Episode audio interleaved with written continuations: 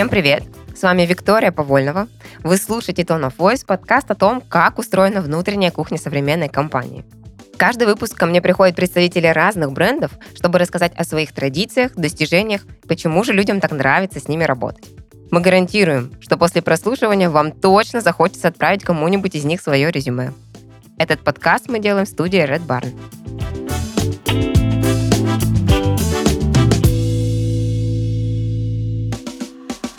Я рада познакомить вас с нашим сегодняшним гостем. Это Капелька Юрий, директор по пользовательскому опыту Selectel. Юрий, привет. Всем привет. Я, конечно, сначала попрошу тебя рассказать о себе. Все, что считаешь нужным, давай. Меня зовут Юра, мне 29 лет. В Selectel я директор по пользовательскому опыту и занимаюсь тем, что определяю так называемый look and feel нашей компании в каждой точке касания клиента с Selectel. Угу. Расскажи, пожалуйста, что привело тебя в это направление? В пользовательском опыте я оказался, потому что, как мне кажется, здесь я могу попытаться сделать э, мир вокруг себя немножечко удобнее через э, повышение уровня как раз дизайн-культуры, через э, улучшение качества продуктов, которые я делаю, и повышая какое-то общее представление о том, как дизайн может помогать людям. Так, интересно. Может быть, вспомнишь какой-нибудь пример из детства, когда ты вообще впервые ощутил, что тебе хочется что-то менять вокруг, когда ты впервые вдруг что-то начал переставлять? Как это было? Меня уже наталкиваешь этим вопросом на ответ. В детстве я фанател от перестановок э, нашей домашней библиотеки в совершенно разном порядке. Я тогда еще не задумывался о том, что продукты нужно делать на основе контекста использования и твоей целевой аудитории, и мне казалось, что я лучше всех знаю, как, как нужно расставить книги, поэтому пробовал расставлять их по алфавиту, пробовал расставлять их по цветам, пробовал расставлять их по толщине самой книги. Естественно, каждый раз, приходя домой, а, а, родители ругались, потому что я все портил, и тогда стало понятно, что без учета контекста, без учета задач пользователей очень сложно сделать хороший дизайн. А хороший дизайн — это дизайн, которым удобно пользоваться. Ага, классные выводы. Кстати, если так говорить, перфекционизм – это обязательная черта характера человека, который работает с пользовательским опытом или нет? Лучший враг хорошего, и перфекционизм здесь скорее тормозит развитие, тормозит инновации, потому что пытаясь добиться наилучшего продукта, как правило, ты отдаляешься от проверки гипотезы, потому что вообще весь мир вокруг и все наши представления о нем — это одна большая гипотеза. И uh-huh. чем чаще ты будешь свои гипотезы сверять с реальным миром, тем больше информации об этом мире ты получишь для того, чтобы как-то изменить свои собственные решения. Поэтому чем быстрее ты выпустишь свой продукт, чем быстрее ты выпустишь обновление, тем больше ты узнаешь о том, как этим пользуются, и сможешь сделать свой продукт лучше. А пытаясь э, постоянно что-то улучшить, это такой естественный эволюционный путь развития. Да, рискуешь так ничего и не выпустить. Сразу сделать все равно хорошо не получится. Да, окей, да, согласна абсолютно. Расскажи, пожалуйста, подробнее о Selectel, что это за компания, в каких направлениях она работает, какие задачи решает. Selectel — это компания, которая предоставляет инфраструктурные продукты для различных бизнесов или частных клиентов. Когда мы говорим про инфраструктурные продукты, мы в первую очередь имеем в виду три направления. Первое, самое базовое, основное направление – это уровень дата-центров. Это то, какие дата-центры мы строим, как мы их питаем, как мы их подключаем к интернету. И фактически это такие большие-большие здания, в которых э, стоит очень много дорогостоящего оборудования. И каждый клиент может прийти и поставить туда свое собственное оборудование, а мы его запитаем, мы его подключим к интернету, и все будут уверены в том, что оно работает 24 на 7. Uh-huh. След- следующий уровень бизнеса — это уровень выделенных серверов. Выделенные серверы — это то, когда у нас есть дата-центр, а у клиента, например, нет оборудования, и он не хочет вкладывать слишком много денег в покупку этого оборудования, поэтому он арендует это оборудование у нас. И следующий уровень — это э, бизнес на уровне облаков. Это когда у нас есть дата-центр, когда в этом дата-центре стоит оборудование, и сверху на это оборудование накатывается специальное программное обеспечение, которое позволяет клиентам еще более эффективно и быстро разворачивать свою инфраструктуру. Угу. Если простым языком, вот представить, что мы объясняли бы сейчас, э, чем занимается Selectel ребенку, да, допустим, ты работаешь э, в этой компании, объясняешь там, ребенку, что это такое, чем ты занимаешься, что бы ты сказал? Если бы я объяснял ребенку, чем занимается наша компания, я бы, наверное, просил его подумать о том, как ему кажется. Вот когда он берет в руки планшет, включает YouTube и смотрит видео, откуда это видео берется. И, наверное, путем каких-то своих размышлений он бы дошел до того, что это видео кто-то снимает, а дальше это видео должно как-то оказаться в его планшете. Вот чтобы это видео оказалось в его планшете, тот, кто снимает это видео, должен его загрузить на сервер. Uh-huh. А ты к этому серверу подключаешься. Ты и миллионы таких же детей, как ты. И только благодаря тому, что э, это видео находится где-то в какой-то коробке, внутри еще одной коробки, внутри еще одной коробки, ты можешь посмотреть свой любимый мультик. Классно. А сталкивались когда-нибудь ваши сотрудники с такой сложностью? Как объяснить родным, маме, папе, где же я работаю? Не просто сталкивались, а, наверное, сталкиваются до сих ага. пор, но мы стараемся а, это исправить, потому что у нас в компании появился очень большой развернутый продуктовый курс, который проходят все наши новые сотрудники, который простым языком объясняет вот эти три уровня бизнеса. Бизнес на уровне дата-центров, бизнес на уровне выделенных серверов, бизнес на уровне облака. Объясняет, чем занимается компания, объясняет, что же все, так, все же наш продукт, кто наши клиенты uh-huh. и зачем вообще мы здесь. И таким образом каждый, кто не является, например, разработчиком или техническим специалистом, все равно после этого курса понимает, чем занимается компания, понимает свое место в ней, лучше понимает свою роль и то, зачем вообще эта компания здесь. И как объяснить родным, где я работаю, да? Окей. И как объяснить родным, где я работаю, да.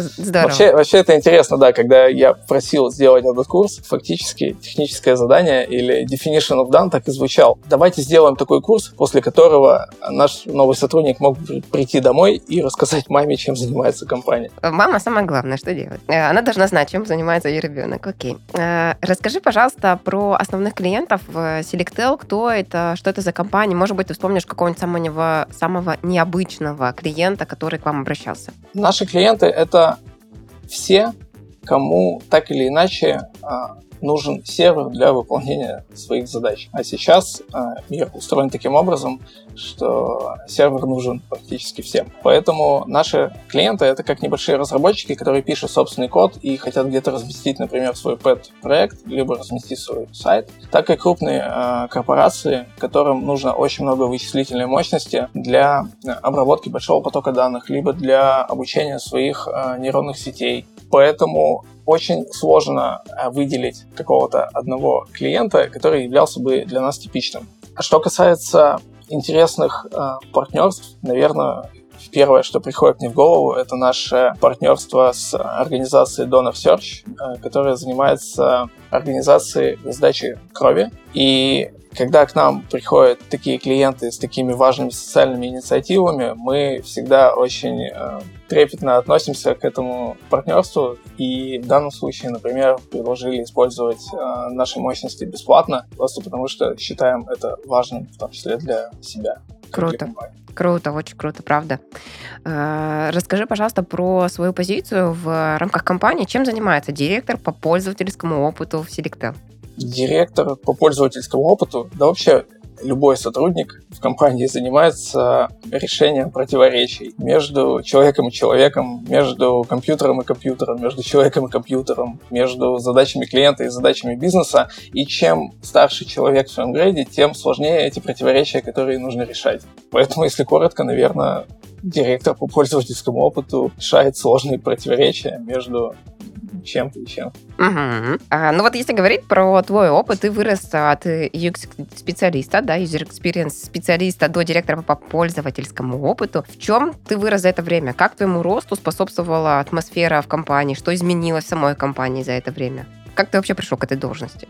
Если мы не берем в расчет рост хардскиллов, э, которыми требовалось овладевать по мере э, усложнения задач, то в первую очередь я вырос в коммуникации, потому что без эффективной коммуникации очень сложно построить какие-то важные отношения внутри компании, внутри команды, с другими сотрудниками. Поэтому навык качественной, хорошей, беспроблемной коммуникации, uh-huh. в которой очень мало а, шума, это основной навык, который нужен, чтобы, наверное, эффективно делать работу в больших компаниях. Особенно в таких компаниях, где продукт, над которым вы работаете, невозможно сделать в одиночку или маленькой командой. Это всегда работа очень большого числа людей над чем-то очень-очень сложным.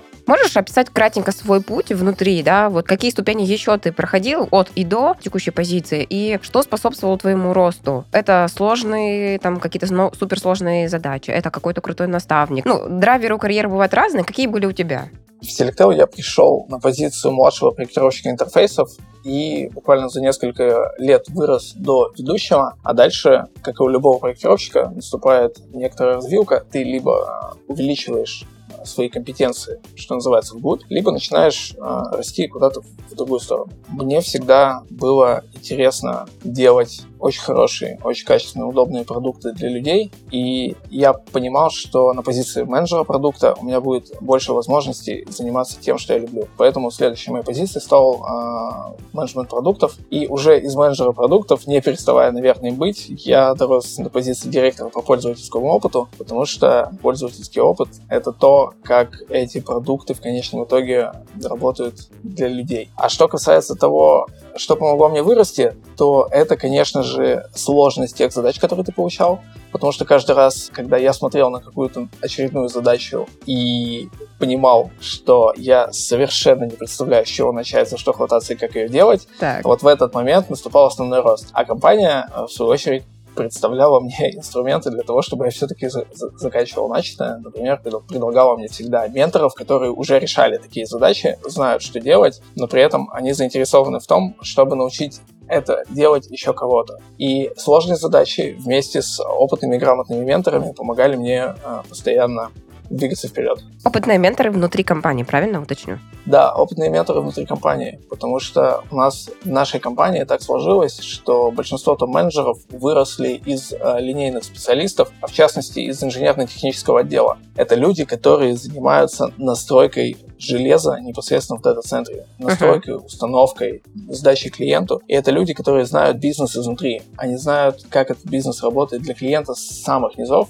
И вот эту экспертизу они э, стремятся передавать. И это то, что подстегивает тебя тоже подтягиваться до какого-то э, следующего уровня. Круто.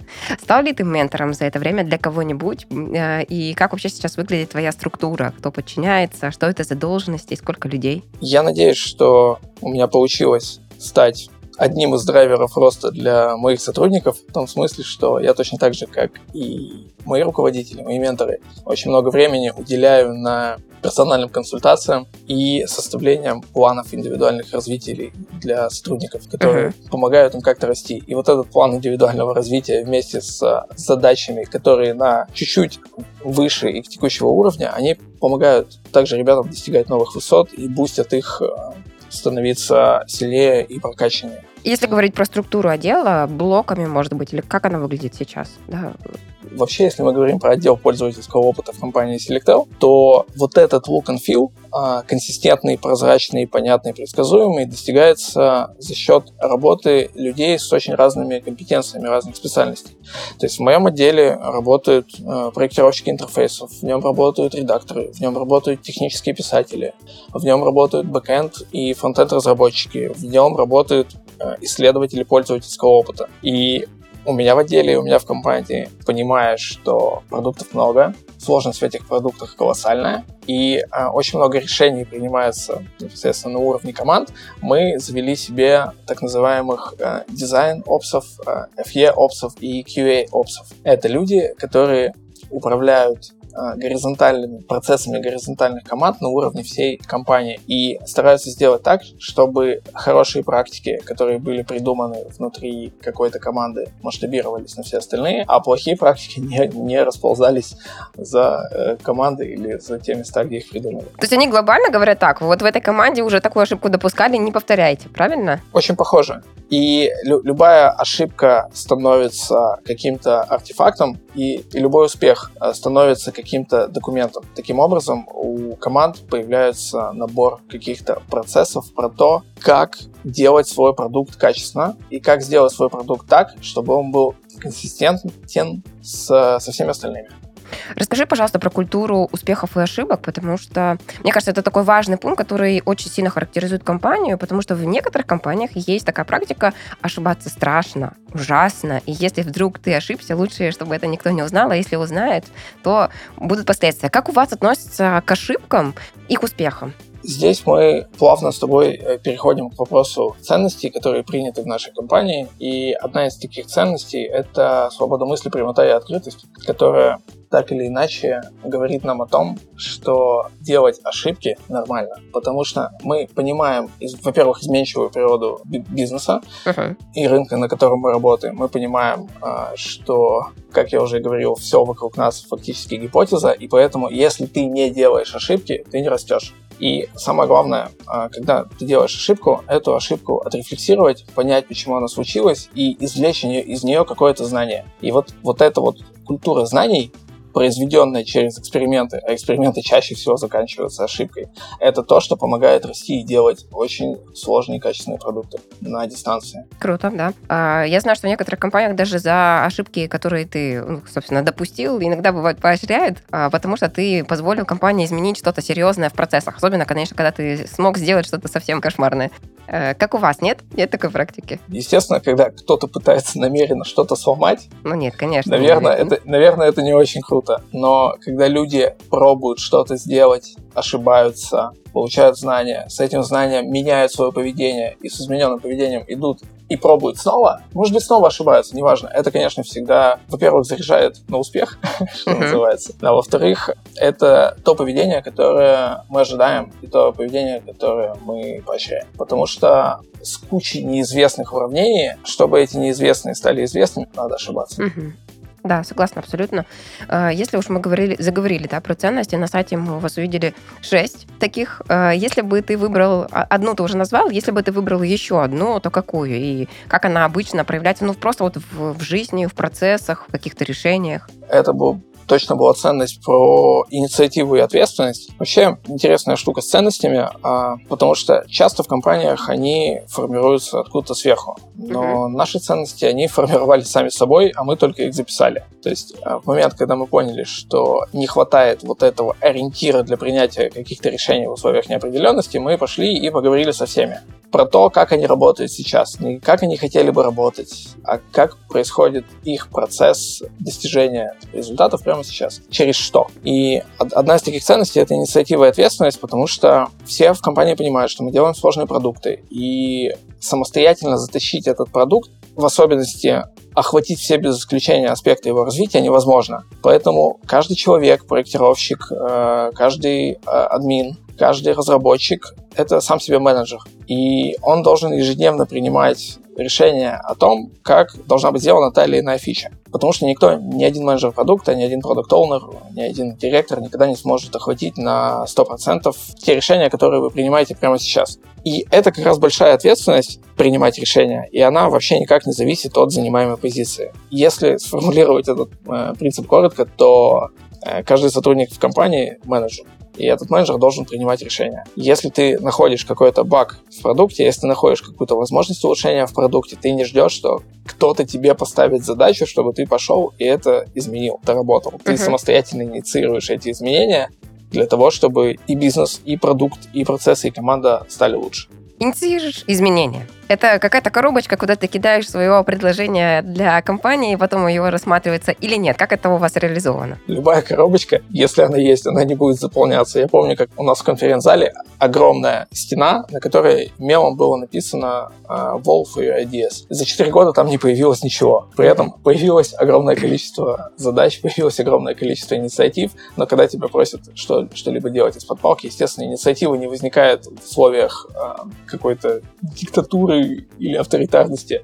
Это всегда какой-то поток, это всегда какое-то вдохновение, которое находит на тебя в работе, и ты его дальше реализуешь уже через понятные процессы, инструменты, через джиру, э, через инициацию э, коммуникации с остальными, кому это важно, и через другие инструменты донесения этой ценности внутри компании. Если говорить про обучение, как оно строится в рамках вашей компании, как люди растут, как люди обучаются, как это организовано?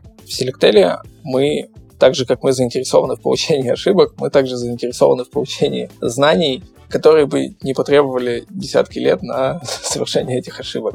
Так. Поэтому, если есть какая-то тема, которую мы можем обучить и которая важна человеку в выполнении его работы сейчас или в будущем, мы обязательно это сделаем. Каждый разработчик, который хочет стать тим лидом, он находит в нас э, этот отклик, и мы помогаем ему получить те знания, которых ему не хватает. Uh-huh. Или каждый менеджер продукта, который понимает, что прямо сейчас он недостаточно круто с его точки зрения работает с метриками, мы всегда помогаем найти э, лучший инструмент для того, чтобы помочь этому менеджеру продукту разобраться с метриками. И это всегда может быть либо какое-то обучение, либо собственные внутренние мастер-классы почему-то, либо э, часто даже внутри компании мы устраиваем Thunder Talks, обмен опытом после получения каких-то новых э, знаний, которые могут быть полезны не только тебе, но и кому-то в этой компании еще. Поэтому, если говорить о том, как устроено обучение, обучение это всегда для нас задачи, которые помогают расти. Это культура проверки э, своих гипотез и не боязни где-то ошибиться. Это дополнительные материалы, которые тебе помогают не совершать совсем, совсем уж банальных ошибок и дают uh-huh. тебе какие-то базовые знания о том, как, как устроена та сфера деятельности, которой ты оперируешь. Это всегда инициатива сотрудника или это может быть результатом перформанса или еще каких-то там мероприятий, которые вы проводите? Как э, это начинается обычно? Любое обучение начинается всегда с собственной инициативы, с понимания того, что, окей, есть какая-то предметная область, в которой я недостаточно хорошо разбираюсь. И чтобы стать лучше, чтобы расти, я бы хотел в ней разобраться. И дальше ты либо получаешь задачу, которая помогает тебе в ней разобраться, mm-hmm. либо ты решаешь, что окей, я пойду попробую а, выучить, что же это вообще такое, и пойму, хочу ли я развиваться дальше туда. Поэтому любое обучение это, конечно, а, всегда инициатива сотрудника, который говорит, окей, помогите мне а, узнать то, чего я сейчас не знаю. И мы, конечно же, помогаем им, им в этом. Э, есть ли какой-нибудь ученический договор, по которому он должен потом это все отработать, вернуть, или обязательно как раз рассказать всем своим коллегам, что он узнал нового, или нет, или это просто вклад своего сотрудника в его перспективу? Как? как? А, если бы мы не хотели, чтобы наши сотрудники учились, мы бы сделали, наверное, 100-страничный ученический договор, который бы требовал а, от каждого из них э, в жесткой форме отчитываться перед компанией о пройденном обучении, представлять конспекты и э, быть экспертом в этой теме. Mm-hmm. А, на самом деле все работает немножко не так. А, каждый, кто сходил на обучение и увидел ценность в этом обучении для себя и для других, может о нем рассказать дальше. И мы очень поощряем вот такой обмен знаниями как раз э, за счет того, что у нас есть специальные мероприятия. С каждым, кто прошел обучение, мы, естественно, беседуем на предмет того, расскажи, как тебе кажется, стало ли это обучение хорошим для тебя, и можем ли мы его советовать дальше следующим сотрудникам. Uh-huh. И мы точно так же помогаем переводить это в какие-то уже рабочие процессы. То есть, если ты получил какое-то знание, которое может как-то улучшить бизнес, продукт и так далее, мы со своей стороны поможем его имплементировать в изменение каких-то какой-то окружающей среды в компании. Давай применять, да? Давай применять. Потому что на Курсере есть очень крутой курс, а, который называется Learn How to Learn. И а, там рассказывают о том, как учиться, как складируются знания в голове, что такое чанки. И вот э, очень важная вещь, один из столбов образования один из столбов того, что ты эти знания усвоишь, это постоянное интервальное повторение и применение этого знания на практике. Потому что опыт всегда лучше, чем э, какие-то где-то складированные, систематизированные знания, которые не, проход, не находят применения в реальности.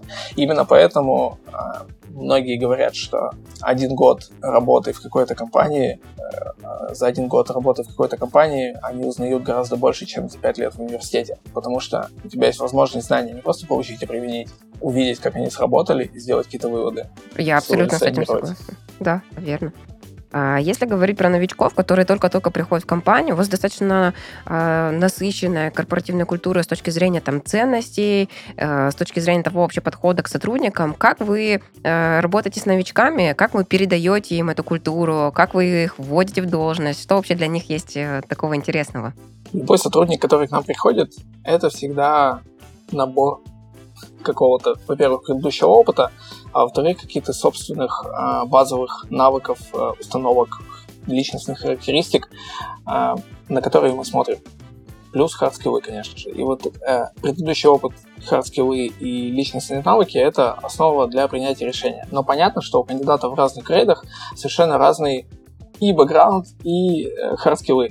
Например, когда к нам приходит человек на позицию джуна, понятно, что э, хардскиллов у него может быть недостаточно, либо они могут быть не такими, либо у него будет мало э, предыдущего коммерческого опыта. А как мы говорили, только на настоящем опыте набиваются настоящие шишки, которые помогают принимать лучшие решения. И поэтому для оценки кандидата мы всегда стараемся вот те же софт-скиллы разбить на каких-то три фундаментальных уровня. Первый уровень — это совсем глубокий уровень, базовый того, какой ты человек. Насколько у тебя развита эмпатия, насколько у тебя хорошо с наблюдательностью, насколько развита твоя метрика обучаемости, и ты будешь, в принципе, способен усвоить какой-то материал достаточно быстро. Насколько у тебя развита рефлексивность и чувство обдумывания своих собственных решений. Следующий уровень — это такой уже базовый уровень навыков, которые помогают принимать решения а, и как-то жить, что ли, осмысленно. Это уровень рациональности, как устроен мир, мышление, что такое научный метод познания, насколько хорошо все с логикой. А, следующая история — это про коммуникацию, как достигать понимания, как говорить с людьми так, чтобы разрешать противоречия. И, в конце концов, э, навыки продуктивности, как получать результаты, понимание, что делать не равно сделать, что единственный правильный способ что-то делать — это способ э, итеративного развития э, и вот эта вот гибкость. И когда мы понимаем, что, окей, у кандидата не хватает хардскиллов, но при этом у него прекрасно развита метрика обучаемости, он, у него все хорошо с логикой, он понимает, что такое научный метод познания, и, в общем-то, все свои решения принимает сквозь призму этого метода.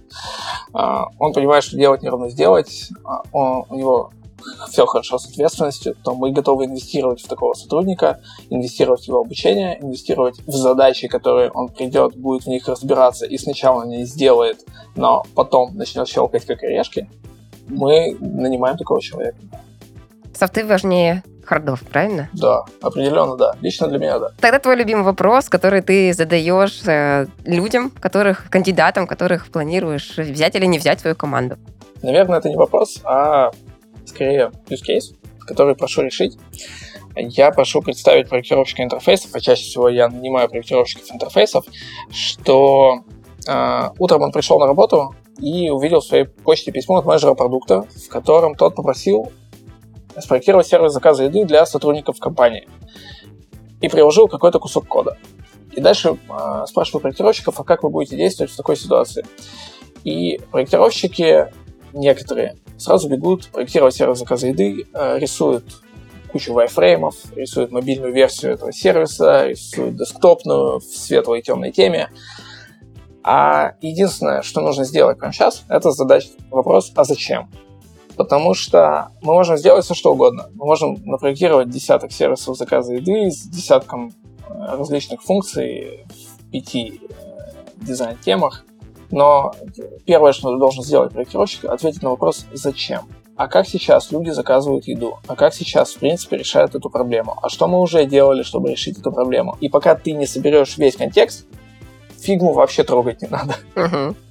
Окей, да, я согласна абсолютно, что сначала нужно хорошо поисследовать ту тему, для которой нужно выработать решение. А расскажи, если вот э, есть корпоративная культура, есть определенный э, подход даже к отбору кандидатов, вот этот трехуровневый, он действительно классный, можно ли сейчас выделить какую-то одну черту характера, может быть, или э, одну компетенцию, которая есть абсолютно у всех членов команды Selectel?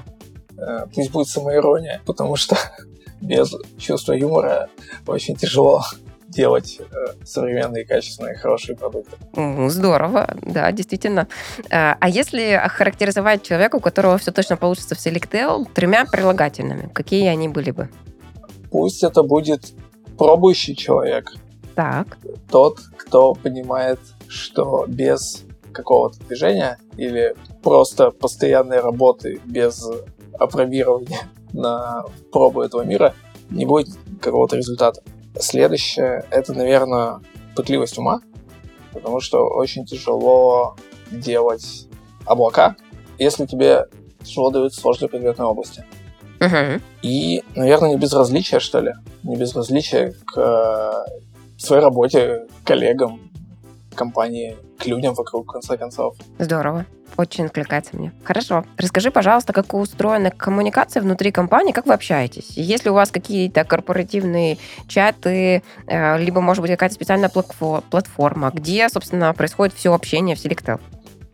Телеграм наше все с так. одной стороны. А, естественно, какая-то ежедневная коммуникация для решения там, там, базовых вопросов, сказать привет, что-то узнать. Естественно, это все происходит через Telegram. У нас есть наш э, корпоративный рок-чат для внутри корпоративного общения, для каких-то важных объявлений, для более формального, что ли, общения. И, естественно, у нас есть, э, если мы говорим не о а, платформах для синхронной коммуникации прямо сейчас, uh-huh. о синхронной коммуникации прямо сейчас и говорим о том, как мы вообще обмениваемся информацией, обмениваемся знаниями в компании, то для этого гораздо больше инструментов и площадок. Из того, что приходит в голову сразу же, во-первых, это ежемесячные продукт-синки, на которых менеджеры продукта отвечают на пять главных вопросов. Первый — это кто наши клиенты, как мы растем, как растет бизнес. Uh-huh. Следующий вопрос — это то, что мы узнали о наших клиентах, какую, какие новые знания мы получили, потому что нейронные сети так работают, скармливая какое-то новое знание туда, неизвестно, где оно потом пригодится. Так. И поэтому мы очень стараемся делиться всеми знаниями, которые мы получили. Здорово. А компания, компания — это большая нейронная сеть.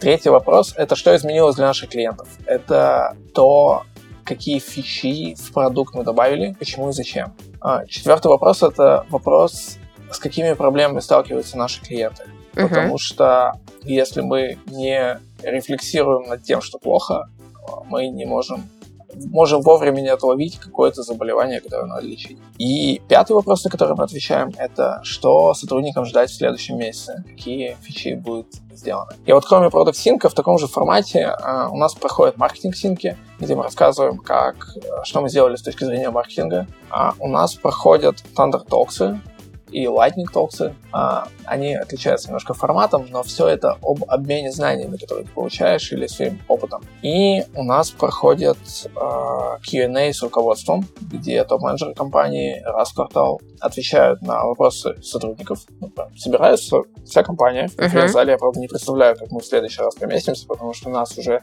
750, и мне кажется, пока мы записываем наш подкаст, стало больше.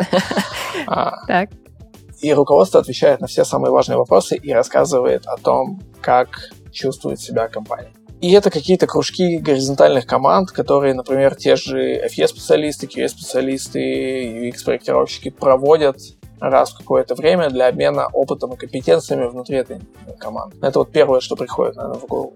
Это является таким артефактом продуктовой культуры или нет?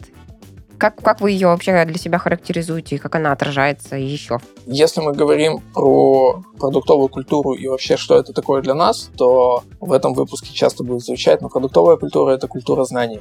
Потому что бизнес вообще — это трата денег для того, чтобы заработать еще больше денег. И вот знания в этом уравнении позволяют поставить мультипликатор. И чем больше и чем качественнее знания ты получаешь, тем выше этот мультипликатор, тем больше денег ты можешь заработать через то, что ты делаешь очень правильные, хорошие продукты для клиентов, которые решают те задачи, на которые клиенты эти продукты нанимают. Uh-huh. И поэтому, когда мы э, говорим о продуктовой культуре, мы говорим о культуре изучения людей, их контекста, их привычек, их задач, целей, а, проблем, с которыми они сталкиваются. И через вот это все стараемся поставлять какую-то а, добавленную ценность. Если говорить про продуктов, кто эти люди? Что нужно такого знать, уметь, думать как, чтобы этим специалистом стать?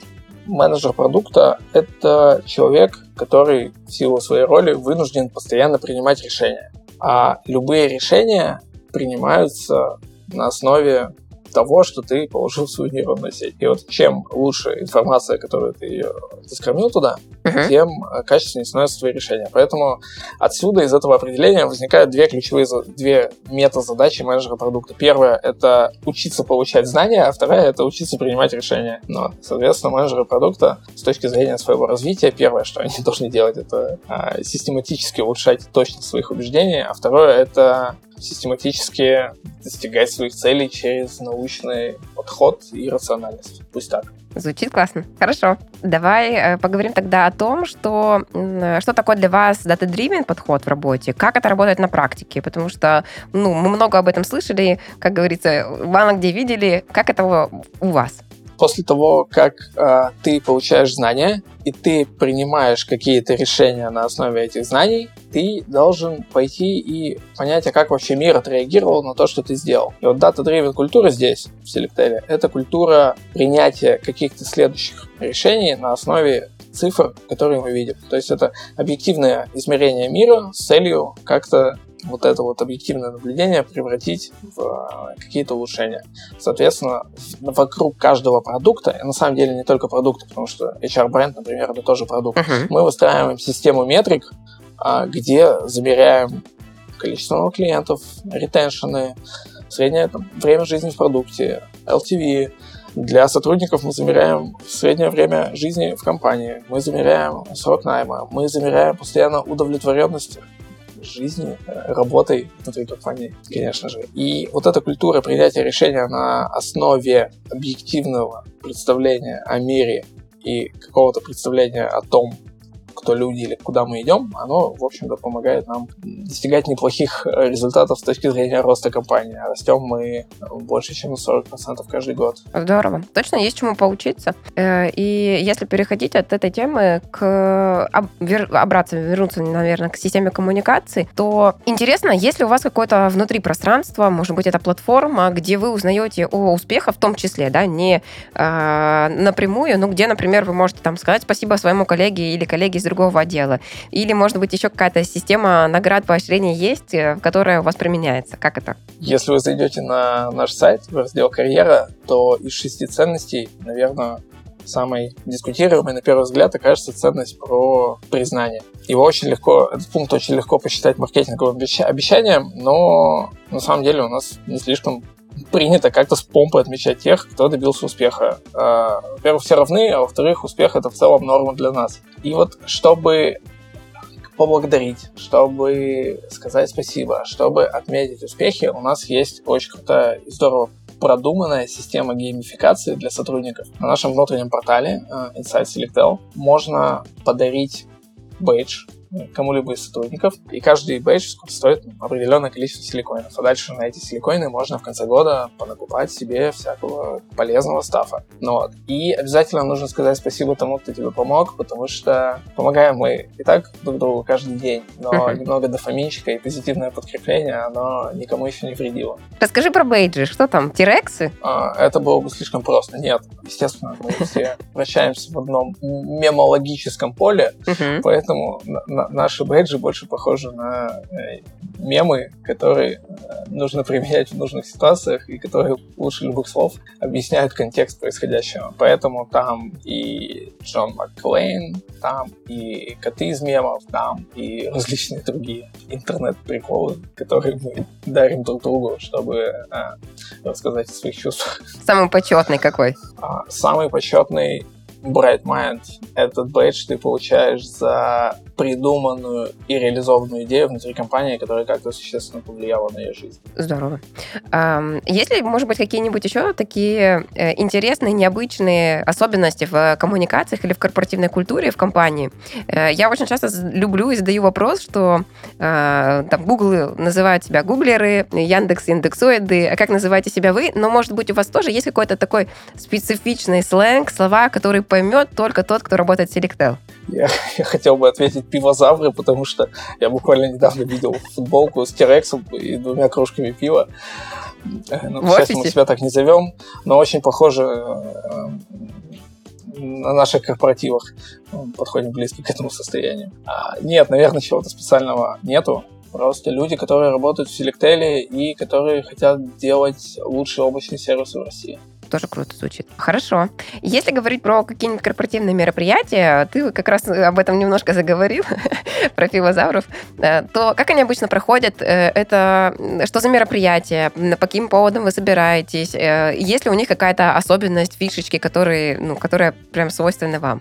Официально мы собираемся два раза в год. Летом с ночевкой на какой-нибудь базе отдыха в Ленинградской области и устраиваем дикие тусовки в стиле проекта X. Хотя там на самом деле каждый находит чем заняться, потому что с точки зрения организации там находятся и организуются конкурсы активности для всех. Мгм. То есть кто-то кто может пойти в веревочном парке походить, кто-то может сплавляться на лодках в Уоксе, а кто-то разносить пати-домик. И есть неофициальные встречи, это встречи, которые организуются внутри команд. В общем-то, это все точно так же зависит от инициативы и активности самих ребят в команде, но компания помогает организовывать такие корпоративы хотя бы тем, что раз в какое-то время компенсирует затраты на их э, проведение.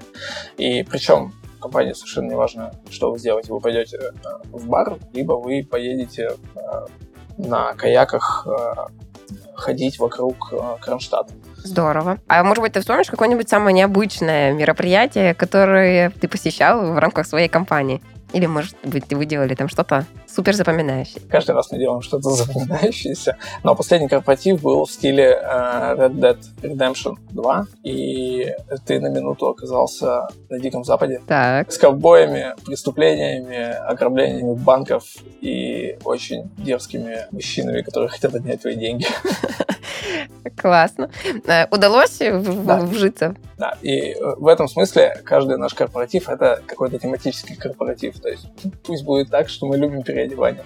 Но на самом деле, это же любой корпоратив, это проявление корпоративной культуры, которая внутри. Как тебе кажется, что более глубокое кроется за вот разными по своему направлению, по своему характеру корпоративами? Я думаю, что это, это как раз вот та тяжело уловимая метрика качества коммуникации. Это то, насколько нам всем комфортно друг с другом, и то, насколько мы вместе хотим не только работать, но и вместе проводить время. И это очень важно лично для меня, потому что то, как мы развлекаемся, во многом определяет то, как мы потом работаем. И у меня, наверное, последний вопрос. Если в Selectel миссия, э, как ты вообще относишься к миссии, насколько она действительно живая в рамках вашей компании? Я считаю, что миссия необходима, потому что это фундамент, который помогает принимать решения в условиях неопределенности, которая помогает задавать приоритеты для себя и для коллег, для подчиненных, которая помогает искать единомышленников или э, давать обратную связь себе, коллегам, кому-нибудь еще. А самое главное, позволяет, например, спорить с руководством. Так. Так тоже бывает.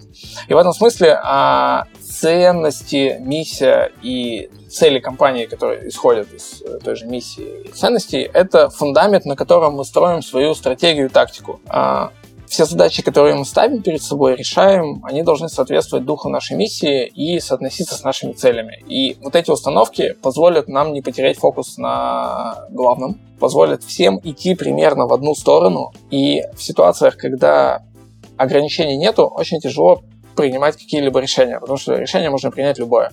И вот эти вот э, артефакты компании важнейшие, типа ценности, миссии и целей, они как раз задают вот эту систему координат, устанавливают э, стенки в этом коридоре, э, через которые будет э, очень сложно пойти не в ту сторону. Поэтому у нас миссия есть, она мне нравится, э, она соответствует, наверное, тому, как я э, развиваюсь, живу, тому, куда я хочу прийти. И, наверное, для каждой коман- компании важно наличие очень правильной и хорошей миссии, которую бы разделяли все, кто в нее приходит. Как она звучит у вас? Наша миссия — это строить лучшие облачные сервисы в России. Да, амбициозно. Амбициозно и э, пока, кажется, у нас получается. Ну, определенно получается, раз у вас 750 человек, и уже э, в течение нашего диалога, может быть, вы еще приросли. Классные темпы. Э, спасибо большое тебе за беседу. Очень приятно было по- поговорить.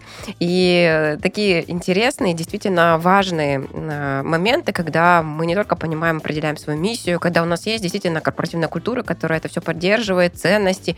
И когда эта система работает, действительно компания может показывать крутые результаты. Я благодарю тебя за эту беседу, за те примеры, которые ты приводил, мне кажется, что они помогут многим нашим слушателям как раз вот ощутить вот это, э, как круто это все работает, когда оно вместе, когда оно живое, э, а не когда мы просто написали миссию на стене и считаем, что это уже, уже шаг. Все так. Любая система никогда не заработает без потрясающих людей, которые у меня есть. И в Селектеле у нас работают замечательные люди, с которыми приятно делать важные вещи. Спасибо. Спасибо, Вик. Спасибо, Юра. С тобой тоже было очень приятно иметь диалог. Это был Tone of Voice, подкаст о том, как устроена внутренняя кухня современных компаний. Слушайте нас на всех площадках, пишите комментарии, ставьте лайки. Всем пока. Пока.